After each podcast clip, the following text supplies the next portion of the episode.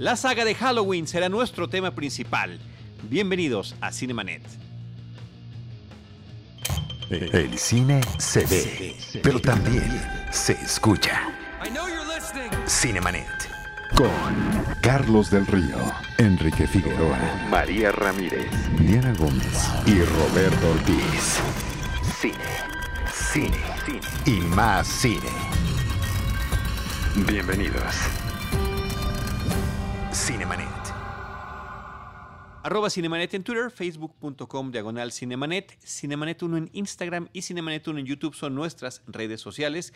Yo soy Carlos del Río, les doy la más cordial bienvenida a nombre de Paulina Villavicencio, nuestra productora general, y a nombre de todo el equipo Cinemanet. Hoy saludamos a Uriel Urizmán Valdés, que no está en los controles, pero sí lo está Enrique Figueroa Naya productor y conductor simultáneamente. ¿Cómo estás, Enrique? Mi estimado Charlie, la gente que nos escucha aquí en Cinemanet. Muy bien, fíjate que estoy teniendo una regresión a la a mis años de la universidad, en donde yo exigía por mi obsesión de control total operar mis propios programas de radio. Entonces.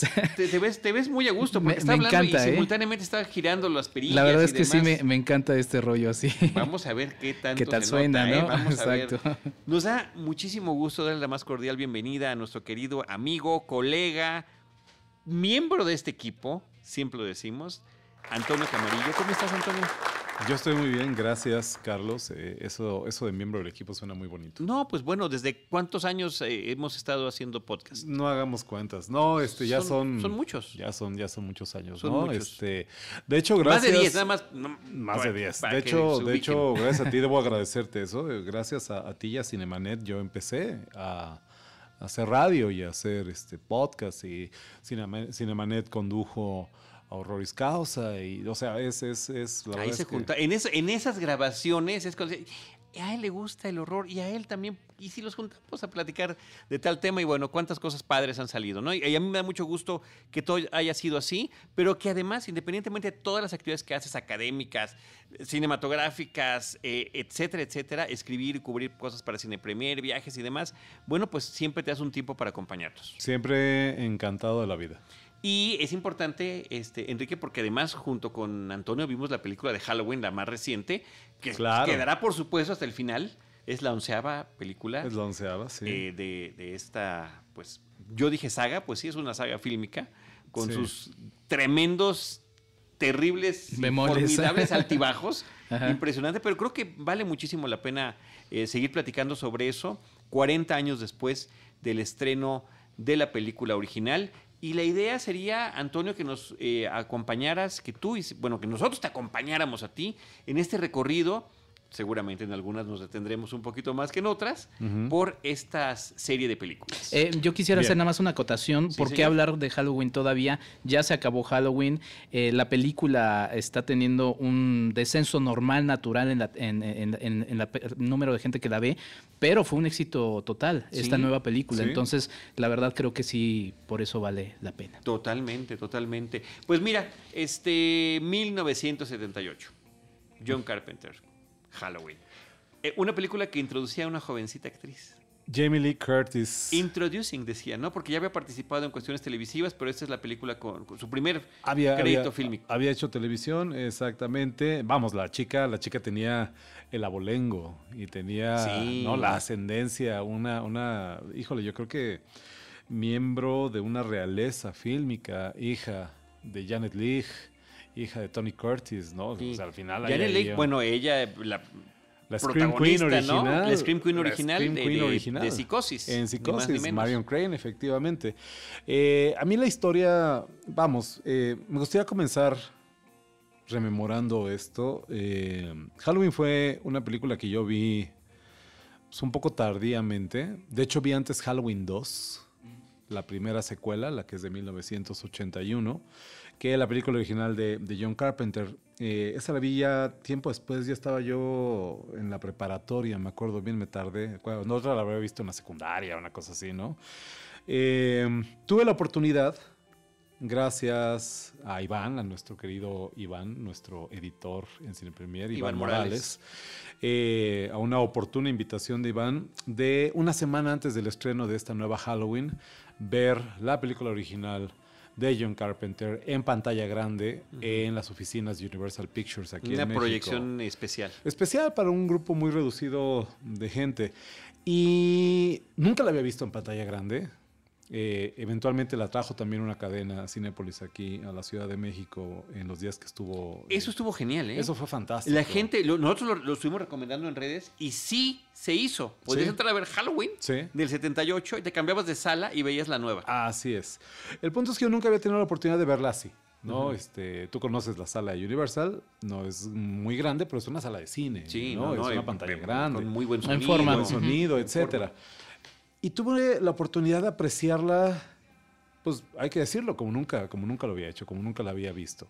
Eh, Halloween es una gran película, es gran cine, ¿no? Eh, a menudo me, me, pasa con algunas de mis películas favoritas. Eh, sea Alien el octavo pasajero, sea Mad Max Fury Road, sea... Blade Runner. Eh, no, al contrario. Blade Runner no entre no, tus no, voy a los siguientes. Sí, por supuesto que es de mis favoritas, pero me pasa con algunas de mis favoritas, eh, como Alien decía, como Mad Max, como este... No sé, que son películas que... Híjole, la, la historia, la trama es una tontería, ¿sabes? es muy sencilla, pues. Ok. Y sin embargo son grandes películas. ¿Por qué son grandes películas? porque entienden que el cine es más que narrativa, que el cine es más que el guion. Y mira que lo digo como profesor de guionismo, que también soy. A lo mejor es algo que he aprendido con el tiempo, que, eh, con el tiempo que tengo de dar clases y de dar talleres de guionismo, que eh, la película es más que el guion. O sea, es una excusa para darte una experiencia cinematográfica. Puedes tener, sería el caso de Blade Runner, eh, un guion más elaborado, de implicaciones filosóficas, etcétera. Sí, algo mucho hay más películas, Hay películas que tienen una anécdota que es una excusa para hacer una película, para hacer cine, para poner una, una, historia en imágenes y para meterte en ese mundo, involucrarte en esa historia a partir de la imagen, contando con imágenes. Halloween es una de esas películas y eso te das cuenta cuando la ves como hay que verla, ¿no? En la pantalla grande, sin interrupciones, como esta historia muy sencilla de eh, una chica y un par de amigas suyas que una noche eh, terrible enfrentan a este monstruo, este asesino que es Michael Myers y en el caso de Lori vive para contarlo. Esa anécdota tan simple en las manos de un gran cineasta como es John Carpenter se convierte en una gran película. Y que parte de, de las cosas interesantes de lo que estás diciendo es que hay mucha creatividad por, de él como realizador por la falta de recursos económicos. Es una película baratísima. Eh, casi regalada, ¿no? Y que, y que realmente todo eh, lo que te puede transmitir es a través de la visión de él. Claro, de, su, de, su visión. De las subjetivas, claro. de los planos secuencias, de la ubicación de la cámara. Eso es hacer cine, Carlos. Eso es involucrar al espectador llevándolo con los ojos a lo que tiene que ver en la pantalla.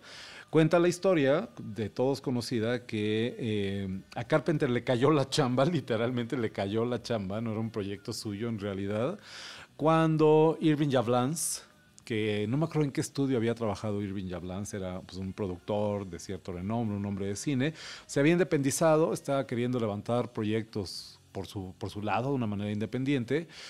Y le toca ver, no me acuerdo qué festival europeo en Italia, habría sido este, Venecia, no sé, no me acuerdo. Em, la película anterior de Carpenter, que es eh, Masacre en la Crujía 13, Assault on Precinct 13.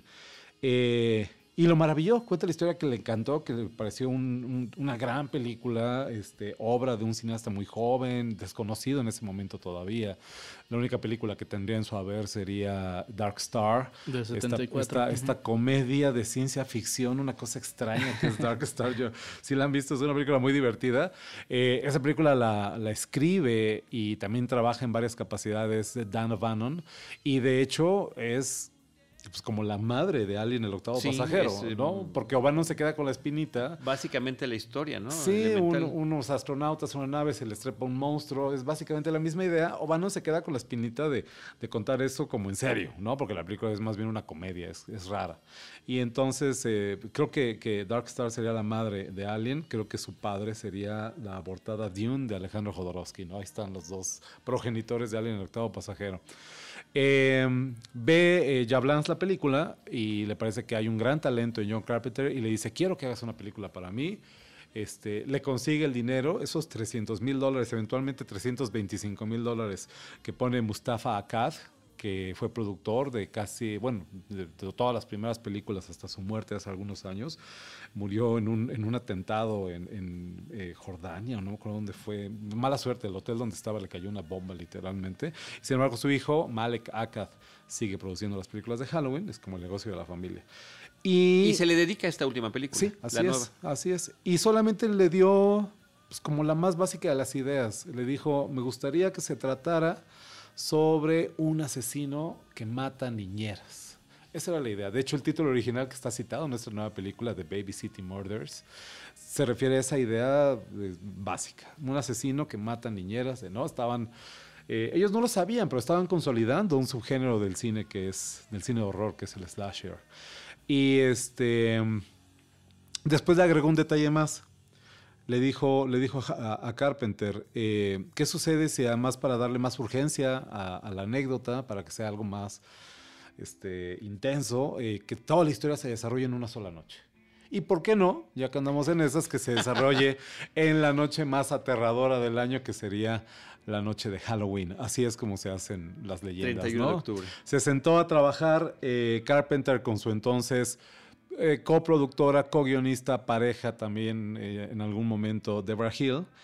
Y aprovechando además que, que Deborah tenía experiencia como niñera y platican en entrevistas que se separaron, o sea, primero se sentaron a pensar los set pieces, ¿no? Como las escenas de asesinatos y demás, y luego se concentró Deborah en escribir las escenas que tenían que ver con las chicas, con las niñeras, toda su experiencia efectivamente volcada ahí, que, pues, se siente cómo es ser una niñera andar cuidando a niños ajenos, y Carpenter se habría eh, eh, concentrado en las escenas de terror, digamos, ¿no? en en, los sustos y demás.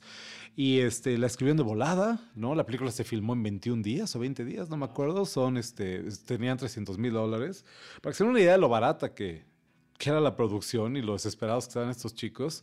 Eh, cuenta, eh, ay, se me va el nombre ahorita, se me fue el director de Halloween 3, Tommy Lee Wallace. Tommy, Tommy, Lee Wallace cuenta que él era director de arte, este director, no sé, que tenía como varias eh, funciones en la película de nuevo. que, bueno, la película se filmó no en Haddonfield, Illinois, se filmó en California, en plena primavera, ¿no? Este, ustedes saben que, o sea, bueno, evidentemente el clima de California y el clima de Illinois son como cosas diferentes, obviamente, ¿no? Era tan barata la producción que eh, para dar la apariencia del otoño, de los días de Halloween, etcétera, eh, primero encuadraron con cuidado la cámara y de hecho si ustedes se fijan de pronto sale alguna palmera por ahí asomada en Illinois, ¿no? Y además lo que hicieron fue, como todos los árboles se ven verdes, perfectamente verdes, es la primavera, eh, compraron en una tienda de decoración hojas de papel las pintaron de café, de colores ocres, naranjas, etcétera, para que se vean como marchitas. Y para cada escena de exterior, antes de tirar la toma, aventaban las hojas a la, calle, las, eh, las, movían con el aire, etcétera. Y cuando terminaban la, la, toma y iban a pasar al siguiente setup, levantaban todas las hojas y las guardaban en una bolsa porque eran las únicas que tenían. Había que reciclar, muy bien hecho. Sí. Este, y creo que tienes toda la razón con el con lo que decías hace un momento, creo que son estas limitaciones lo que obliga a Carpenter como cineasta eh, en, esta, en, esta, en este partnership que tiene con Deborah Hill, que no hay que subestimarla. Ella termina dirigiendo algunos momentos de la película, segunda unidad, etcétera. Este, eso, es lo que creo que es lo que detona el genio y es lo que detona la creatividad. Y el punto es que Halloween, eh, perdón, eh, John Carpenter creo que es un extraordinario cineasta, un cineasta que no niega sus influencias, a sus padres también cinematográficos. Este plano secuencia al principio de Halloween es una cita, es una referencia al plano secuencia que inaugura Sede Mal, la película de Orson Welles, ¿no? Eh, hay evidentemente repetidos guiños a Psicosis, obviamente, de Alfred Hitchcock. Eh, no por nada el doctor Loomis se llama Loomis, efectivamente. Es una referencia a Sam Loomis, personaje del novio de Marion Crane en Psicosis. Eh, y una de las principales armas homicidas, ¿no? El, cuchillo. Y, pues en general esa mecánica del slasher que ya estaba en psicosis, ¿no? Cuando hablamos de historia de los géneros y cuando hablamos de, los ciclos de vida de un género cinematográfico, de un subgénero cinematográfico, siempre vamos a encontrar en un principio eh, prototipos de ese género, en este caso el slasher, ¿no? Psicosis sería claramente un prototipo de algo que eventualmente cobra identidad como esto que llamamos slasher, pero los elementos ya están ahí. El asesino cuya identidad eh, es desconocida, ¿no? Este, el, el, el, arma cortante, siempre una navaja, un cuchillo. Eh, nos vemos que últimamente un antecedente del slasher es también el giallo italiano, y esos elementos ya estaban ahí. Eh, eh mucho los giallos italianos, que son películas de suspenso y de misterio, eh, el gran misterio es la identidad del asesino, siempre enguantado, siempre con una máscara, mal iluminado, con un sombrero, etcétera, eh, para que no veas quién es, este, asesinando a gente a diestra y siniestra, etcétera. Entonces, eso lo toma del guialo. Eh, o eso, más bien, el guialo lo toma de Hitchcock y luego Halloween y el slasher lo toman del guialo, ¿no? Este, es una contaminación ahí mutua. Eh, que estaba también en Peeping Tom, El fotógrafo del miedo de Michael Powell, también de 1960, una película que a diferencia de Psicosis de Hitchcock, que creo que eh, termina de cimentar, termina de, no sé, la carrera como un gran cineasta de Hitchcock, en el caso de Powell destruye su carrera, ¿no? Era, otro director, está trabajando en Inglaterra, esta historia de un, de un boyerista demente, que este, le gusta fotografiar, filmar a sus víctimas antes de matarlas y tiene ahí escondida la navaja en el tripié y no sé qué. Es este. Pues, es algo muy parecido a Psicosis, sin embargo, él no le fue tan bien como a Hitchcock, ¿no? Eh, no sería la primera, ahí está Black Christmas de 1974, que también es un, ya es un slasher en, términos eh, generales, y sin embargo Halloween, Halloween se convierte en el perfecto ejemplo de eso, y es la primera de un ciclo ese ciclo original del slasher en los años finales de los 70 y los años 80, donde películas como evidentemente como Viernes 13, donde películas como eh, The House by Sorority Row, películas como todas las que salieron, hay como tres en las que sale Jamie Lee Curtis, este, Noche de Graduación, este... Ah, Prom Night que tuvo como dos además, Sí, Prom Night que son varias, este, esta canadiense que es muy simpática, la del minero, eh, Mi Sangriento San Valentín, My Bloody Valentine, todas esas películas son, son de ese... Feliz cumpleaños para mí. También, por supuesto. Todas esas películas son este, el, ciclo clásico, ese momento, ese periodo clásico del slasher. Pero que explota con Halloween. Que explota con Halloween. A partir del éxito brutal que tuvo, creo que casi inmediato con el público. Sí, no, fue un éxito. Bueno, aparte la película es una de las películas más taquilleras y que más dinero han producido en la historia. A partir de ese magro presupuesto de 325 mil dólares, ha hecho una cantidad de dinero delirante, ¿no? Eh, lo que sucede con los ciclos de los géneros que es que eventualmente dan de sí, ¿no? Se empiezan a agotar. Y antes de agotarse, muchas veces entran en este periodo autorreflexivo que le llaman por ahí una vejez autorreflexiva, le llama algún autor, donde el género se vuelve consciente de sí mismo donde el género entiende sus propias mecánicas y empieza a comentar sobre ellas y se vuelven metanarrativas. como Scream. Scream. Scream es el ejemplo de esto. Ya lo habría hecho el mismo Wes Craven con New Nightmare, Wes Craven's New Nightmare, que ya es un ejercicio metanarrativo acerca del personaje de Freddy Krueger, que también es hijo del slasher, obviamente. Y eventualmente devienen, cuando el género ya no tiene más que decir, pues en el chacoteo y la parodia y la risa fácil, y ahí tienes las scary movies y demás, ¿no? Pero creo que esta larga historia da cuenta de la tremenda influencia que puede tener este, Halloween, la película original de John Carpenter. Creo que sientas como It Follows, la reciente It Follows, tiene es una cita, es un homenaje, está recuperando un montón de cosas ahí. La influencia de esa película, insisto, más allá de su propia progenie, de sus secuelas, etcétera, creo que es basta.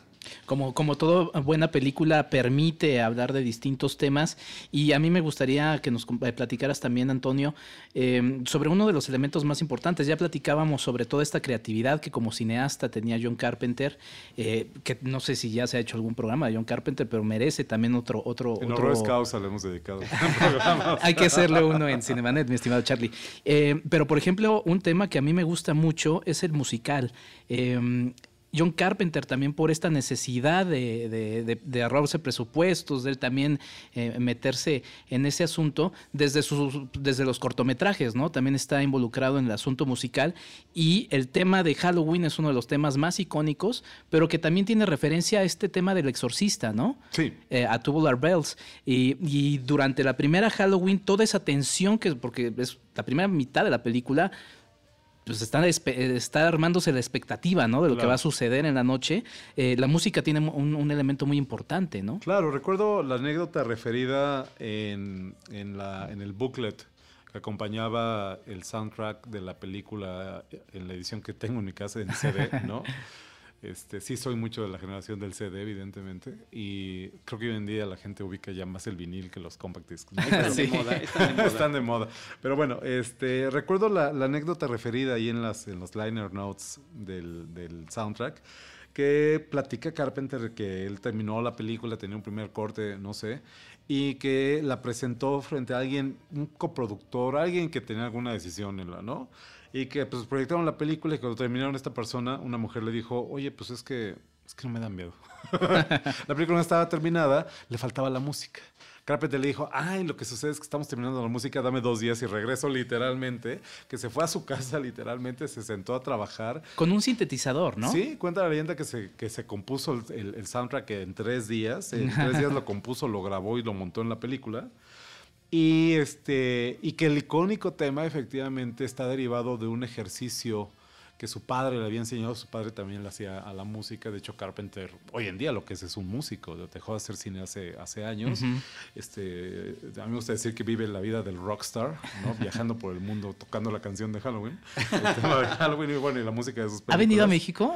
No, y mira que sé de un festival que lo ha intentado traer, ah, Pero... El punto es que este ejercicio que su padre le enseñara en los bongos, con un ritmo particular, no es un ritmo de cuatro cuartos, es un ritmo de cinco cuartos, una cosa yo no entiendo mucho de música. Eh, pues compone el tema y cuenta la historia que cuando le fue a presentar de nuevo esta persona la película ya con el soundtrack montado dijo, uy, no, sí, sí, da mucho miedo. Eh, creo que es una pieza eh, fundamental, efectivamente un guiño, un homenaje a las campanas tubulares del exorcista. Pero que se siente distinta, que tiene su propia personalidad eso se puede hacer. Sí. Para la gente que nada más está copiando pero cosas. Déjame te digo algo, que de repente uno, como espectador no vinculado con la música, trata de decir el. de tararear uno de los temas y terminas tarareando el otro. sí, ¿Me explico? O sea, se, te mezclan en la cabeza. Bueno, no sé, yo soy muy fan del de Halloween, entonces jamás los confundiría.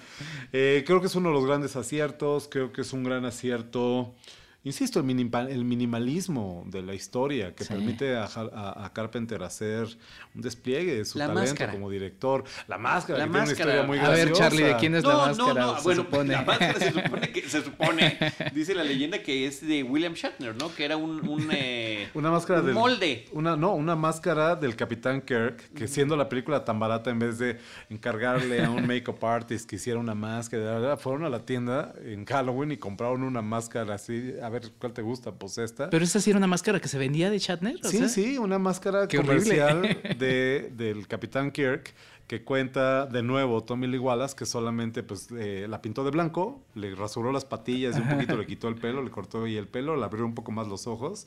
Busquen en Google o lo que sea, ahí hay fotos comparativas de la cara de William Shatner y, y el rostro de Michael Myers, es muy chistoso porque es él, o sea, es tal cual es el, creo que eso le agrega algo inquietante también. Y Shatner no ha hecho burla de eso porque Shatner siempre es bastante cómico. en, mordaz en ese sentido, sí. No lo sé, no lo sé, pero este, sí he visto a gente riéndose de eso en Twitter.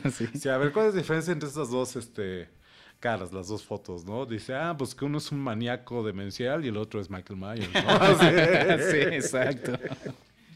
Pero esa es, eh, la, la, película está llena de este tipo de anécdotas. Este, a mí me parece, insisto, muy inspirador y eh, un ejemplo de lo que es, citando a Hitchcock, el cine puro, una película pura. A mí me parece que Halloween tiene una pureza en términos de la anécdota que te, que, te cuenta, la manera en que está dirigida, de lo eficiente, de lo efectiva que es, pues que es irrepetible. Vamos, lo han intentado 10 veces después de eso y creo que nunca ha terminado de salir. sí, claro. 10 veces por propias, más todas las copias, ¿no? Más todas las copias, homenajes y demás claro. que va a tener la película. Entre ellos, por ejemplo, el propio Brian De Palma con Doble de Cuerpo. El arranque de Doble de Cuerpo es básicamente una recreación de la primera escena de Halloween, ¿no? De, la forma en la que estamos viendo desde la perspectiva del asesino, primero echando un ojo a lo que está dentro de la casa y finalmente después entrando, ¿no? Que es también sensacional. Ahora, De Palma también tiene mucha influencia del Giallo, ¿no? Está en Sisters, está en este... Ay, ¿cómo se llama la otra? Se me fue ahorita el título, este, la que no es doble de cuerpo. Um, pues es que entre tantos nombres. Vestida para matar. Vestida para matar, por supuesto. Este, ahí está mucho, mucho la onda del guialo, ¿no? Pero vamos, pues también supongo que estaba en el aire. Sí, sí, por supuesto. Oye, eh, otra de las cosas que son muy curiosas y que es interesante de la película es que mientras están sucediendo los asesinatos y mientras estas chicas están cuidando a los pequeños en esta noche de Halloween y que cada quien está haciendo lo suyo, los adolescentes por supuesto teniendo sexo eh, sexo no seguro, que, termina siendo el menos seguro de todos los sexos, en la televisión de ese pequeño poblado están pasando un ciclo fantástico, fantástico e irrepetible de películas. Voy a decir las dos primeras que aparecen en Halloween, la primera película, porque como después continúa la misma noche en Halloween 2 y suban una película más, bueno, e-, ese ciclo estuvo hecho por alguien, por un verdadero conocedor. Están pasando de Thing, la película original. Sí. La, producida por Howard Hawks. Dicen que también dirigida por Howard Hawks. Basada en, el libro que se llama La Cosa del Otro Mundo, por eso se llama así. El, remake unos cuantos años después hace, hace el propio Carpenter. De hecho, el libro, el cuento original se llama Who Goes There. No, y la película se llama The Thing from Another World y, luego retoma. Este, alguien ve ahí pues que ya le había gustado, que evidentemente es muy fan de Howard Hawks eh, eh, eh, Carpenter. Y este, por eso ya estaría ahí, supongo, la intención de, hacer su versión años después, ¿no? Pero es eh, The Thing from Another World, el título original, y basada en, esta, en este cuento, en esta novela corta que se llama Who Goes There. Y después es la suya, ¿no? Unos años después, que nada más le pone The Thing, pero aquí en México se llama La Cosa del, la otro, cosa mundo. del otro mundo. por supuesto. El, título completo. Y después de eso vino Forbidden Planet, en esa misma noche. Sí. El planeta prohibido. Super programa doble, ¿no? Con, Leslie Nielsen. Y hay quien lee en una, una, un, un referente ahí, dos películas sobre fuerzas, cosas que no tienen forma. ¿Sabes? La cosa del otro mundo, que es este metamorfo alienígena que adopta la, forma, la fisonomía de su huésped, este que va cambiando de forma, que muta de maneras demenciales, ¿no? Son legendarios los efectos de Rob Bottin para esa, para esa película. Y en otro una amenaza invisible, producto Intangible, sí, de la, fuerza mental, exactamente una proyección del ello, que últimamente eso es lo que, lo que creo que es lo fantástico de la máscara de Michael, de Michael Myers, ¿sabes? Eh, les voy a leer porque creo que me quedó muy bien en, la, en el texto que escribí para, para Cine Premiere, efectivamente. Les voy a leer, lo estoy abriendo nada más. Vamos a tener eh, lo siguiente es como una especie de audiolibro. Ah, sí. no, nada más. El autor. por eso, por eso con el autor. no, nada más el primer, el primer párrafo que creo que me salió de una manera elocuente, ¿no? Para que lo, lo Adelante. si, si, lo tengo aquí y lo puedo leer, ¿no? Dice, esta es mi crítica para la nueva Halloween y, comienzo diciendo, en el guion escrito por John Carpenter para la ya legendaria Halloween, filme que habría de inaugurar en forma el subgénero del slasher en el cine de horror, el también director se refiere a Michael Myers como The Shape, Así es como aparece en el sí, los créditos, una y otra vez y en los créditos, The Shape. Esa forma o esa silueta que una y otra vez acusa la fantasmal presencia de su coco, de su boogeyman. Y es que Myers le ha dado forma, sí, a los miedos de varias generaciones de cinéfilos que han encontrado en ese rostro carente de expresión el vértigo de la nada y de la muerte. Es la forma del horror mismo. Wow. Uy, bravo. Que además en esa primera Halloween, exacto, este pues toda esa primera mitad está observándola, ¿no? Lejos, en distintos puntos. Es un stalker, ¿no? Exacto, sí, sí, sí. Está, obsesionado por ella, ¿no? Y eso crea una tensión fantástica en la película. a simple vista y a la luz del día. sí, sí, sí, Que, eso, que eso es maravilloso en una película de horror, ¿no? Va en contra de la convención, hace algo diferente. Detrás de un arbusto, Pero ahí lo donde está tendiendo la se ropa. Ve, no se ve, se ve y no se ve porque de pronto corta, lo ves y vuelve a cortar y ya no está. Sí. Pero lo ves medio de lejos y ves que está alguien ahí parado, pero pues la cara no les nada ¿no? Y entonces es una mancha y blanca y es como, es muy inquietante. Creo que hay una intuición ahí de Carpenter fantástica, de nuevo. Todos estos elementos, todos estos ingredientes son los que hacen de la película una, insisto, una película irrepetible, porque el hecho es que esta segunda entrega hay que considerar que Carpenter no era el dueño de los derechos, no era el dueño de la historia, ni mucho menos. Esta segunda entrega que se produce evidentemente por el éxito de la película original. Y al calor del éxito. Entre, La original es del 78, la siguiente es del 81, ¿no? Este, y donde, sin embargo, Carpenter y, Deborah Hill tienen la oportunidad de producir y de escribir eh, el guion es una película muy divertida, la recuerdo con mucho cariño, pero creo que no es mencionado a Donald Pleasance. Donald Pleasance. Que es el Doctor Loomis, efectivamente. Y, este hombre que. Importante personaje. Habla de, Michael Myers como la maldad misma, ¿no? Sí. Este asesino infantil, un niño de 6 años que asesina a su hermana, con el cuchillo, recluido 15 años en, el, en un psiquiátrico. en un psiquiátrico y que después escapa a los 21 años de edad. ¿no? Escapa la noche del 30 de octubre de 1978 la noche en que él volvió a casa. Y en que lo iban a transferir. Sí. Porque a eso iba el doctor Loomis al psiquiátrico. A cuidar que no se les fuera a escapar. Y cuando llega, pues es demasiado tarde. Me encanta. Lo cual iniciaría una serie eh, de pretextos vigentes hasta esta última película del 2018, donde siempre lo quieren transferir en esa misma fecha. Sí, que, en esa edad, pero bueno.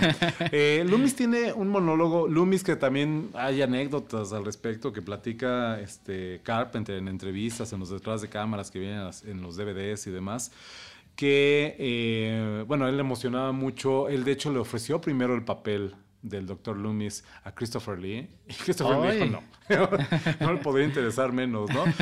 Dicen que Lee eh, lo llegó a decir en entrevistas que el error más grande de su carrera, el patinón más grande de su carrera había sido decirle no a John Carpenter para interpretar al Dr. Loomis. Hubiera sido increíble, ¿no? Eh, Con una gran pues tradición, Lee. Pues es que igual, al final, al final, eh, eh, ¿cómo se llama? Donald Pleasance también tiene esa, esa tradición.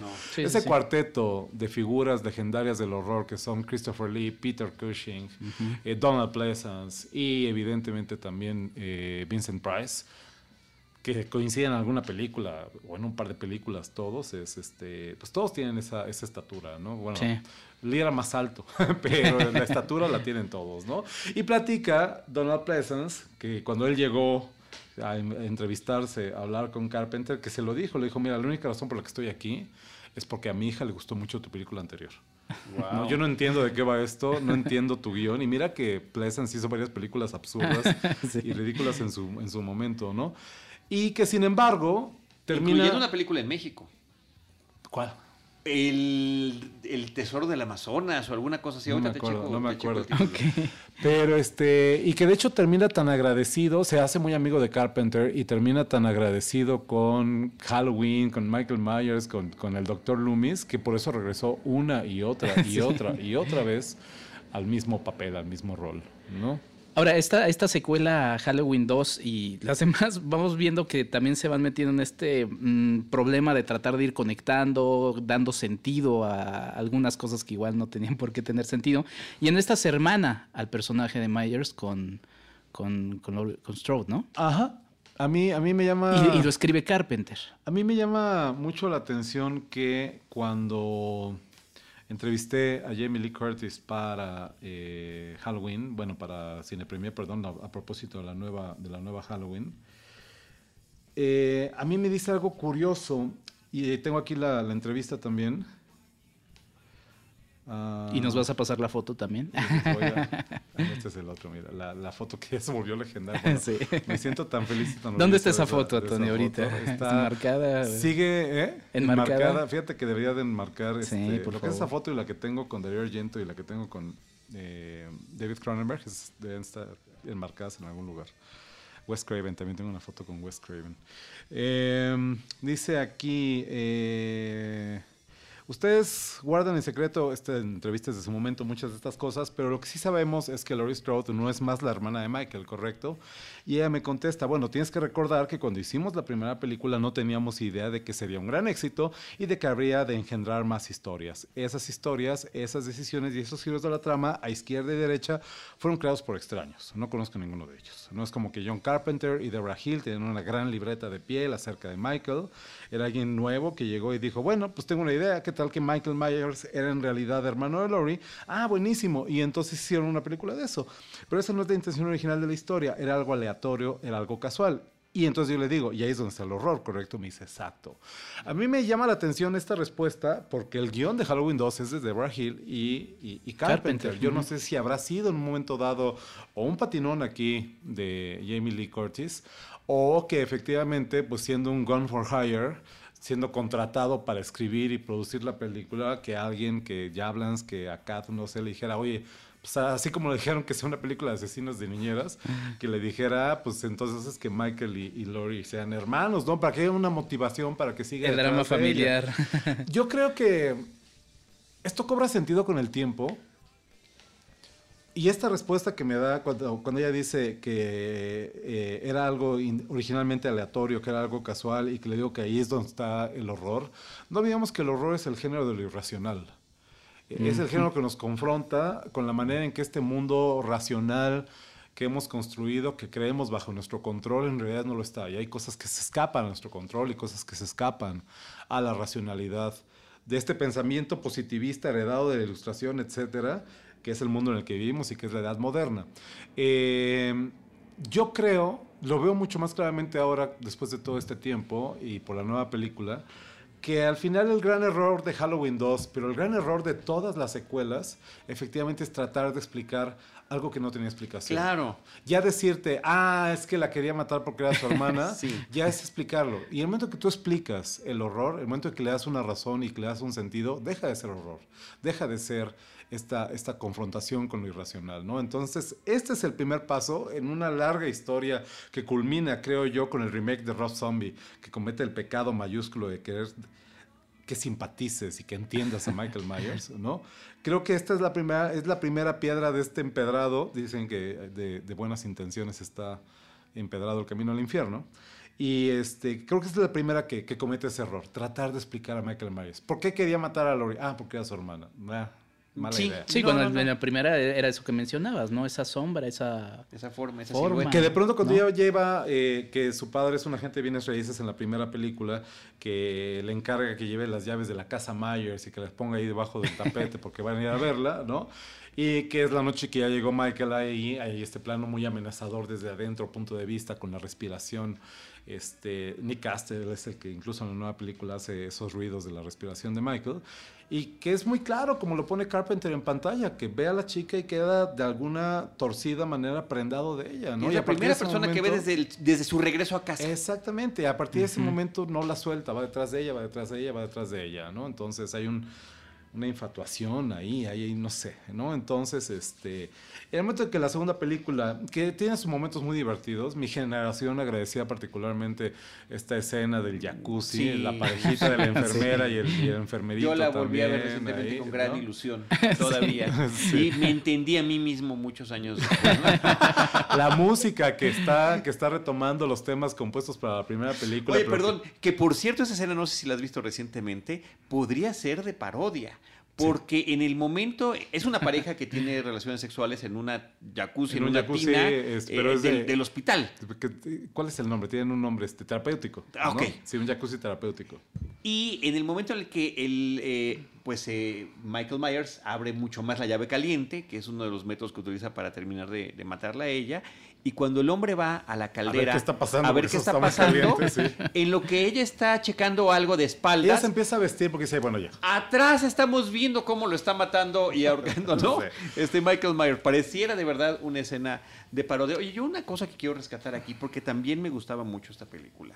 O sea, para mí era muy importante cómo conectaba con la primera. Y esto es que Halloween 2 empieza antes de que acabe Halloween 1 empieza la película cuando el doctor Loomis, Donald Pleasant... Ve a los niños salir. Y, sube las escaleras y le echa los seis disparos en el pecho a Michael Myers. Michael cae y cuando se asoma ya no está el cuerpo. Y está perfectamente como de caricatura la, silueta en el pasto. ¿no? padrísimo, increíble.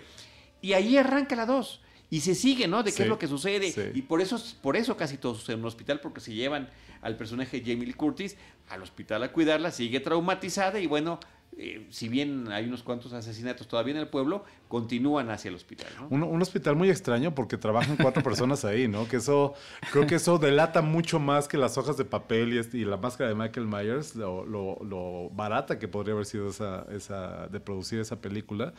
Este, estamos, estamos de acuerdo que eso no es realista. Un staff de un puñado de personas, tres enfermeras y dos doctores en todo ese hospital, ¿no? En la noche de Halloween, cuando fuera acaban de atrapallar a alguien que parecía que era Michael Myers y hay esta intriga construida alrededor de si era o no era, porque lo ven pasar, le gritan, se camina más rápido en y porque llevaba la misma máscara. lleva la misma máscara. Y que resulta que era el interés romántico que había mencionado el personaje de Jamie Lee Curtis en la primera película, que era fulanito de tal ay, ¿te gusta él? Le dice la, hija, la hija del policía y resulta que es el que Es una buena conexión, sí, sí, sí. Este. Hay, hay, un momento que a mí me parece que también es muy, muy conmovedor, que es muy triste, que es cuando el sheriff Brackett, que es el sheriff del pueblo, en esa segunda película se entera, le van a avisar que encontraron una serie de cuerpos y que uno de esos cuerpos es el cuerpo de su hija, ¿no? ese, momento es, desgarrador, le dice a, a Loomis, maldito, maldito seas, ¿no? Porque trajiste esto a nuestro pueblo.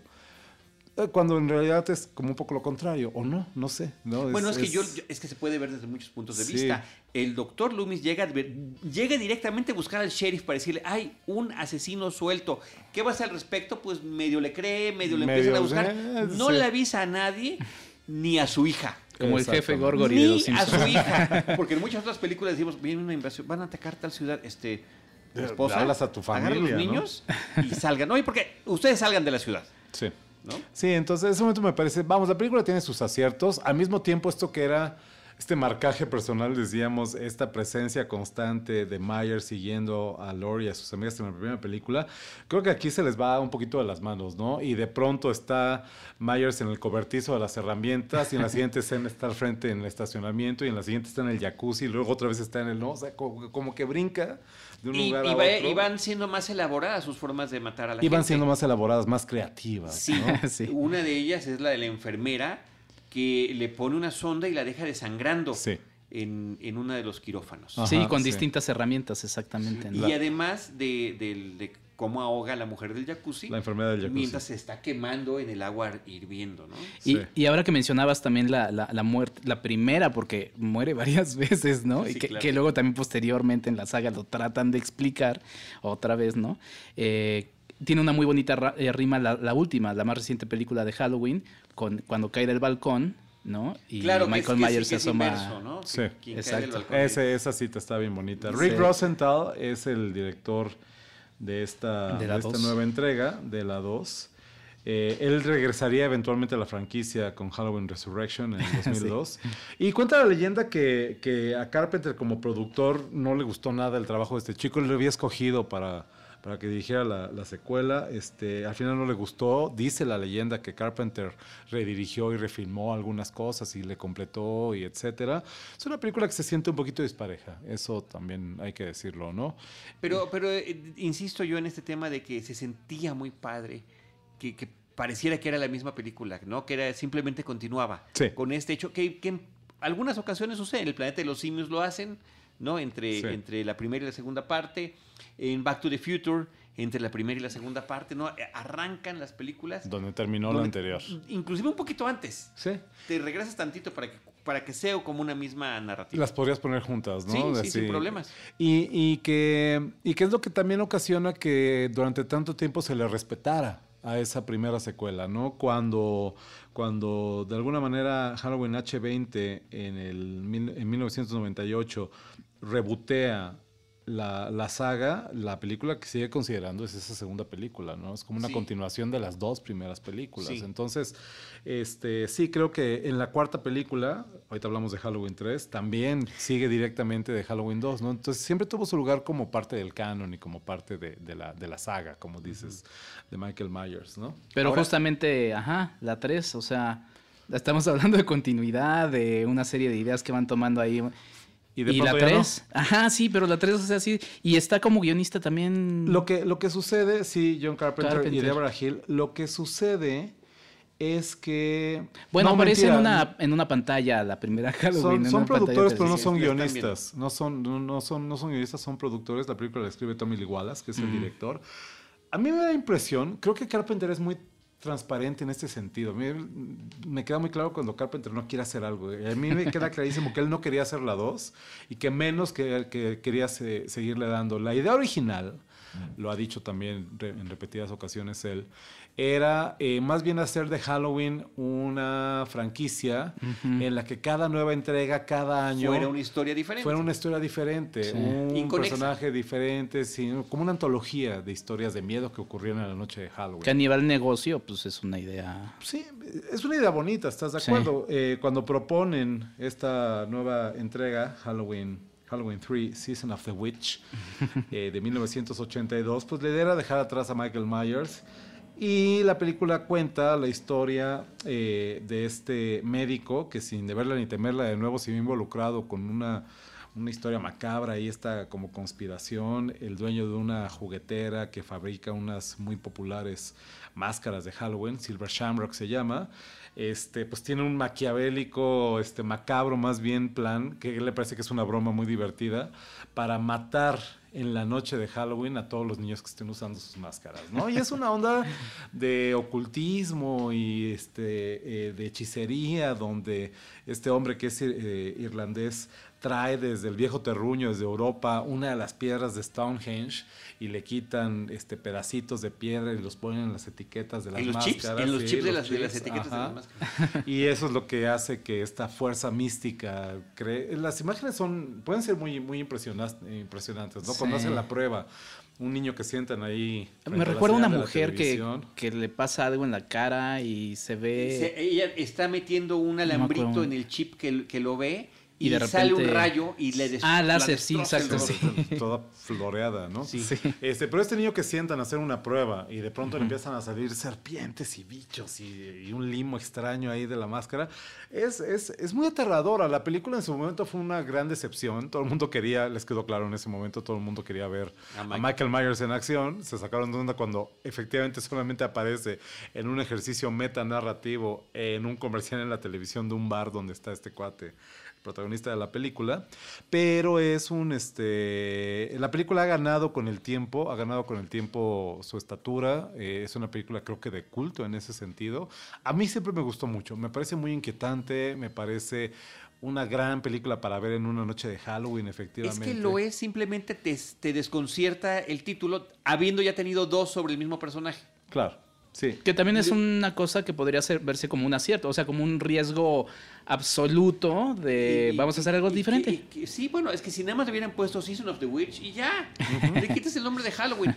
El, el, tema musical del anuncio que va a, que va a activar esas máscaras me parece que también es sensacional porque a la fecha cualquiera que haya visto una de esas películas, lo pasan tantas veces que terminas aprendiéndotelo, ¿no? Claro, el Happy Happy Halloween. Happy Happy Halloween.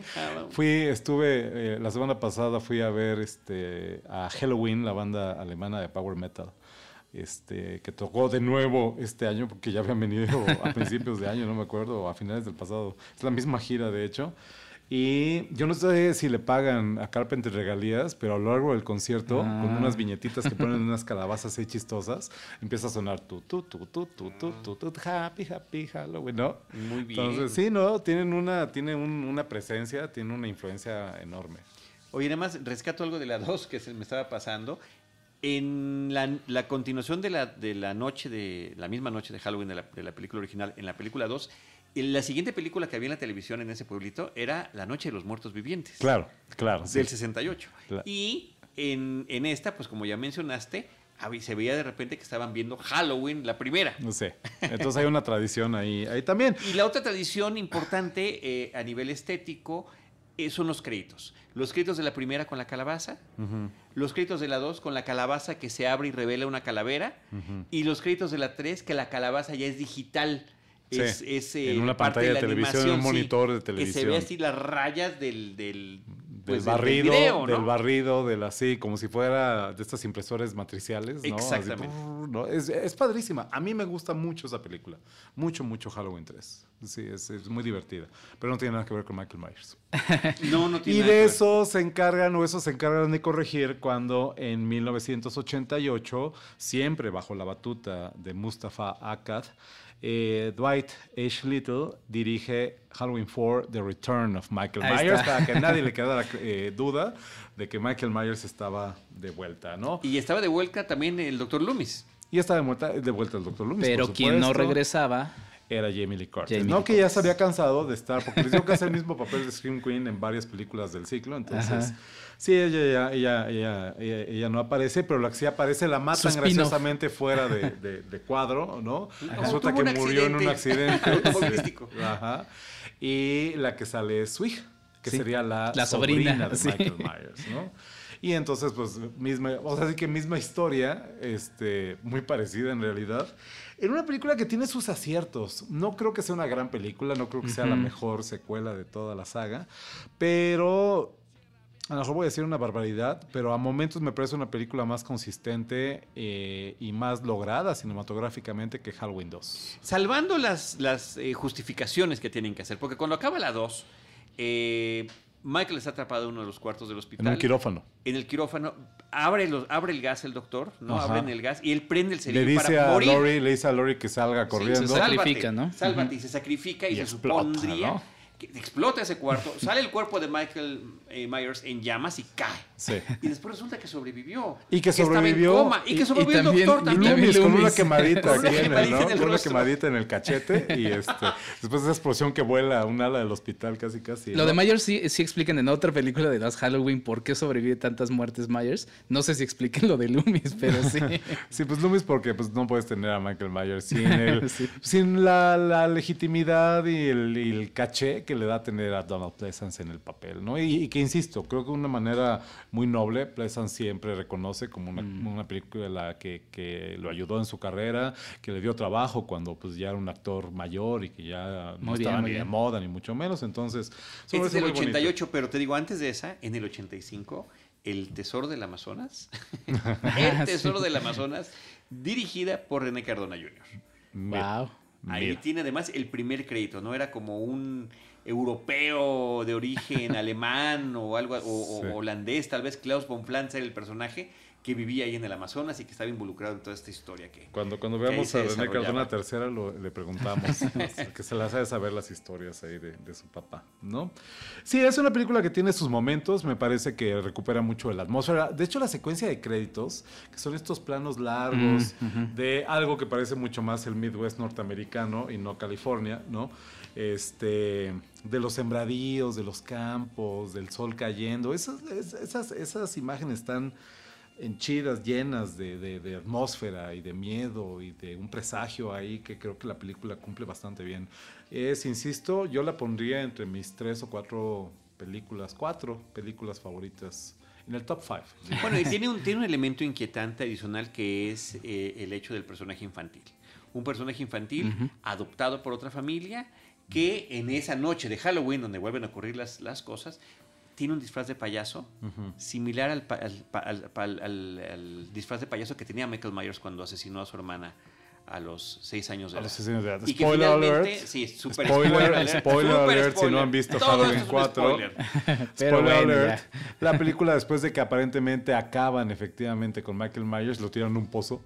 este, eh, la película termina con eh, este, esta toma, Subjetiva. secuencia de punto de vista exactamente eh, de alguien que va con una máscara, está la madre de esta niña que sería su, madre adoptiva, madre adoptiva en, la, en, la, en la tina, se está bañando, la ve, grita, abajo escuchan el grito, está todavía Donald Pleasance, eh, Loomis abajo, van todos corriendo a la escalera y cuando llegan a la escalera la encuentran a. Eh, ay, ¿cómo se llama la niña? Se me fue el nombre. No me acuerdo cómo se llama la niña, pero a la este, niña. Ahorita nos acordamos. A la niña. ¿No es Jamie Lloyd el personaje? Eh, ahorita revisamos. De Montre se me olvida este. Jamie Lloyd, claro, que es Daniel, Harris.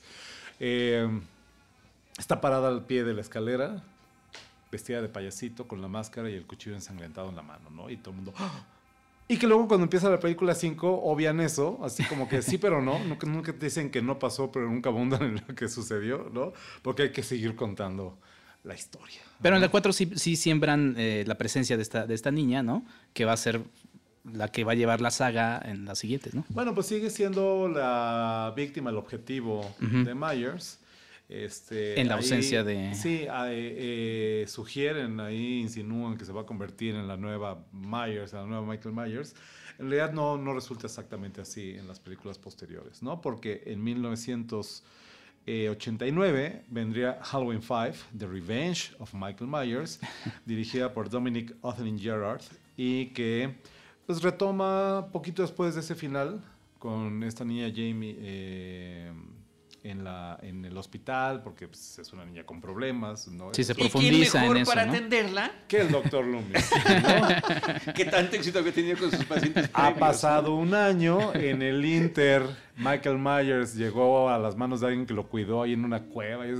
Me recuerda un poquito eh, Frankenstein la novia de Frankenstein, la segunda Frankenstein de James Whale, porque estas escenas de viejito en el bosque y demás, que este que es un poco la idea, ¿no? Como que lo cuidaron ahí y de pronto es otra vez 30 de octubre y como ese meme de los viernes 13, de hoy para mí es un día especial, hoy saldré por la noche. sí, exacto. Se lanza Michael Myers a continuar su... Asesinando primero al viejito que lo había cuidado durante un año. sí, sí, sí. Y Además este está padrísimo el escape de Michael Myers, porque de la mina se supone que arrastrándose llega al río y del río a la, a la cabañita de este hombre, ¿no? Sí, sí y que este y que de nuevo bueno pues su objetivo es esta niña. Y que es una a diferencia de la 4 que creo que tiene sus méritos creo que es una, una secuela muy convencional. Tienes a tu grupo de adolescentes carne de cañón que están ahí solamente para ser asesinados por Michael Myers las confusiones de siempre uno que se disfraza de Michael Myers y todo el mundo dice no seas tonto no cómo te vistes de esto esta noche eso logró una confusión simpática más adelante en la película etcétera. Es una este a mí me parece que aquí ya la la, se notaba que se le había acabado ya el combustible a la franquicia, ¿no? Myers no muere, ¿no? Pero... Es un final muy misterioso. Escapa, parece en la prisión y de pronto hay una explosión en la, prisión. Y este personaje misterioso que habían presentado desde un principio, un tipo vestido negro con botas vaqueras. Una segunda, una segunda forma, ¿no? Una segunda figura misteriosa. Y que además compartió un mismo tatuaje con, con Michael Myers. sí. Y que, no habíamos visto nunca antes. Y que esto se, exactamente, y que esto se medio bien explicar porque siempre le terminan retconeando algo ahí que, como que ya no les funciona. Este, en la siguiente entrega que es Halloween, ya sin el 6, ya vamos a dejar de contarle, Halloween, The Curse of Michael Myers de 1995, que habrían pasado ahí ya, ya varios años, ¿no? Este, esta es la película que yo tengo menos presente. Dudo, de hecho, haberla visto completa en, algún momento. Recuerdo el inicio, recuerdo los trailers, pero sé que va en realidad. Pero eh, para mí, insisto, ya estamos en el nadir de la saga, ¿no? Ya son las bueno, peores entregas. Yo la revisé, sí. Tiene un hijo, el personaje de Jamie Lloyd, que nace en medio de un rito ahí satánico. Pues más bien celta, que esa es la bueno, onda con Michael Myers. Sí, sí, sí. Y que de hecho eh, ahí es donde sí, ya como que la. O sea, ya estamos en la sexta película. Se quiere explicar un poco por qué Myers sigue sobreviviendo. Hay una maldición. Exactamente. The Curse of Thorn se llama. Ya los elementos también de las computadoras ya se ven bastante este, presentes ¿no? Porque a través de eso van, van, van llegando. Eh, aparece este mm, Paul, Rudd. como Tommy Doyle, el niño... En una pésima actuación, se ¿eh? que es el niño que había cuidado Jamie Lee Curtis en la primera. En la primera película, exactamente. Sí, sí, sí. Y bueno, hay una pésima actuación de Paul Rudd y que da gracia porque pues ya Pero que estaba traumatizado por la experiencia, obsesionado, buscando... Es la película como que pretende explicar más de todas qué es lo que está pasando. Ajá.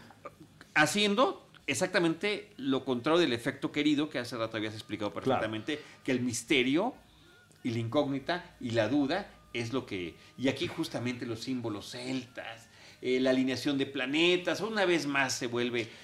y, este rito que se supone que es una suerte de sacrificio para permitir que una tribu o un pueblo sobreviva, tiene que hacerse cada de vez en cuando. La maldición, la maldición de Thorn, The Curse of Thorn, que obliga a Michael Myers a matar, a eliminar, a ser el último miembro de su familia, ¿no? Sí.